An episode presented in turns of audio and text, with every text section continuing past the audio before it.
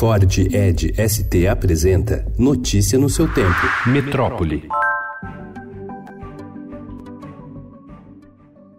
Criminosos armados invadiram o terminal de cargas do Aeroporto Internacional de Viracopos, em Campinas, São Paulo, trocaram tiros com os seguranças e assaltaram a transportadora de valores Brinks na manhã de ontem. Houve confronto, pânico na rua e fuga com reféns durante a ação, que terminou com três assaltantes mortos. Sem dar valores, a Brinks informou que a maior parte do dinheiro foi recuperada pela polícia. Um dos criminosos foi morto por um sniper após invadir casas e fazer reféns no bairro Campina Verde, na periferia periferia da cidade.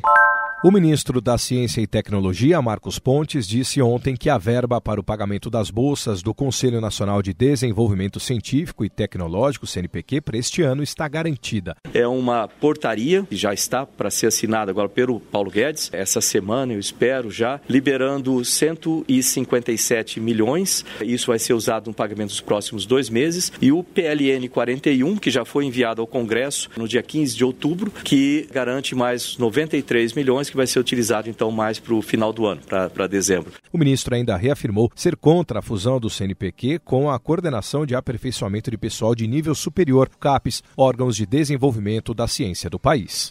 O vazamento de óleo que atingiu o litoral do Nordeste pode ter ocorrido em uma região entre 600 e 700 quilômetros da costa, na altura dos estados de Sergipe e Alagoas. A estimativa foi feita por pesquisadores do Instituto Alberto Luiz Coimbra, de pós-graduação em pesquisa de engenharia da Universidade Federal do Rio de Janeiro.